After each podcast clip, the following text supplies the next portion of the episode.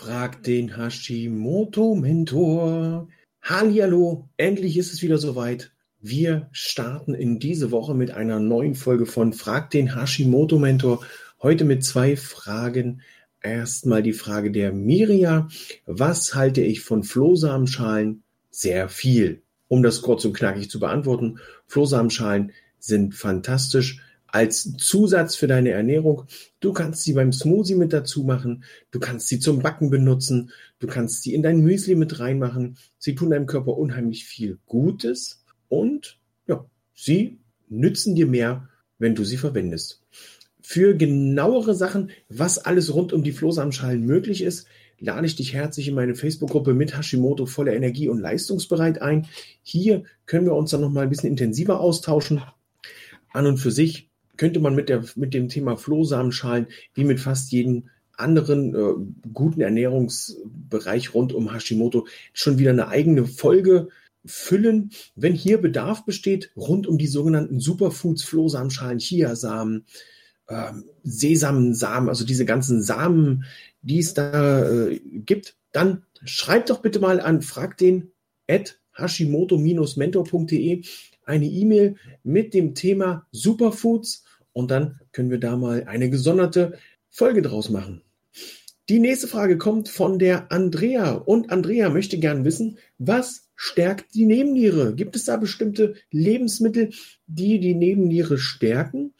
Als erstes hier der Hinweis, als Fachberater für ganzheitliche Gesundheit bin ich natürlich in Sachen Ernährung rund um die Nebenniere, Ernährung rund um Hashimoto schon prädestiniert, dazu unterstützen und mit beizutragen, dass es dir besser gehen kann.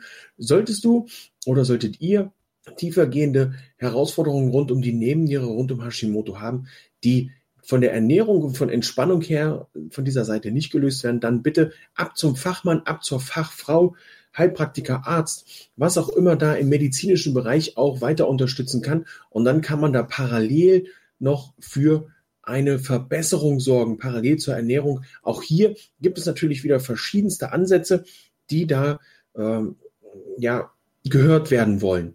Der eine sagt, man muss ganz viele Mahlzeiten über den Tag verteilt essen. Der andere sagt, hey, das ist alles kein Problem, wenn man drei Mahlzeiten am Tag setzt, isst.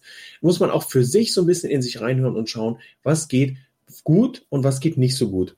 Bei der Ernährung solltest du auf jeden Fall darauf achten, liebe Andrea, dass es eine nährstoffreiche Ernährung ist dass du sowohl Fette, Eiweiße und Kohlenhydrate bei deinen Mahlzeiten kombinierst. Ich gehe jetzt also bewusst nicht auf die Mahlzeitenanzahl ein. Ähm, da fehlt auch so ein bisschen der zeitliche Rahmen. Sollte hier also Interesse bestehen, rund um Nebennieren noch mehr zu erfahren, dann lade ich dich herzlich in meine Facebook-Gruppe mit Hashimoto voller Energie und leistungsbereit ein, denn hier haben wir sogar ein Interview mit der Julia Tulipan. Die findest du, dieses Interview findest du allerdings auch wenn ich mich nicht irre, auf den, in den letzten Podcast-Folgen oder auf meiner Facebook-Seite Peter Gehlmann, der Hashimoto-Mentor. Wenn du bei den Eiweißen, wenn wir schon mal bei den Eiweißen angelangt sind, achte darauf, dass es hochwertige Eiweiße sind. Nicht speziell darauf achten, dass es nur tierische oder nur pflanzliche Eiweiße sind, sondern hier eben auf eine gesunde Mischung achten, dass es hochwertig ist. Das ist das Einzige, was hier wichtig ist, dass du wirklich eine Nahrungsquelle findest, wo du für dich sowohl mit Hashimoto gut leben kannst, weil es bei Hashimoto ja auch immer wieder Herausforderungen rund um den Darm gibt. Hier ist also dann ähm, eine Herausforderung zu gucken, welche Hülsenfrüchte tun dir gut oder welche solltest du lieber lassen. Finger weg von Soja, auf jeden Fall, weil das äh, mit der, im Darmbereich dann zu, zu Problemen führen kann, auf jeden Fall. Wo kriegst du deine Kohlenhydrate her? Aus Wurzelgemüse zum Beispiel. Also Pastinake, entschuldigt, Pastinake, Petersilienwurzel, Möhre, Süßkartoffel, Topinambur, das sind hier so die Klassiker, die ich nennen kann. Gibt bestimmt noch ein paar andere.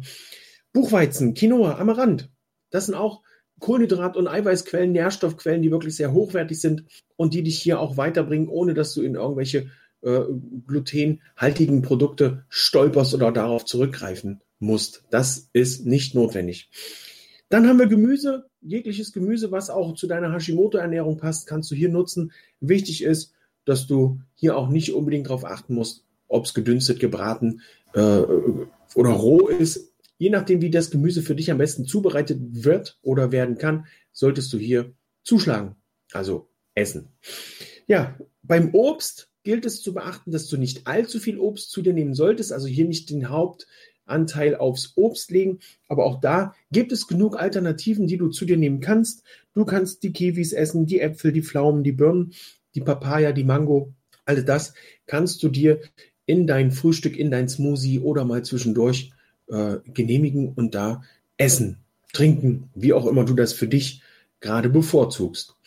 Ja, das war's auch schon mit dieser Folge von Frag den Hashimoto Mentor, kurz und knackig, wie ihr es kennt. Die nächste Runde Frag den Hashimoto Mentor findet nächste Woche oder in dieser Woche Freitag wieder in meiner Facebook-Gruppe mit Hashimoto voller Energie und leistungsbereit statt. Herzlich eingeladen ist jeder dazu, der noch nicht in dieser Gruppe ist.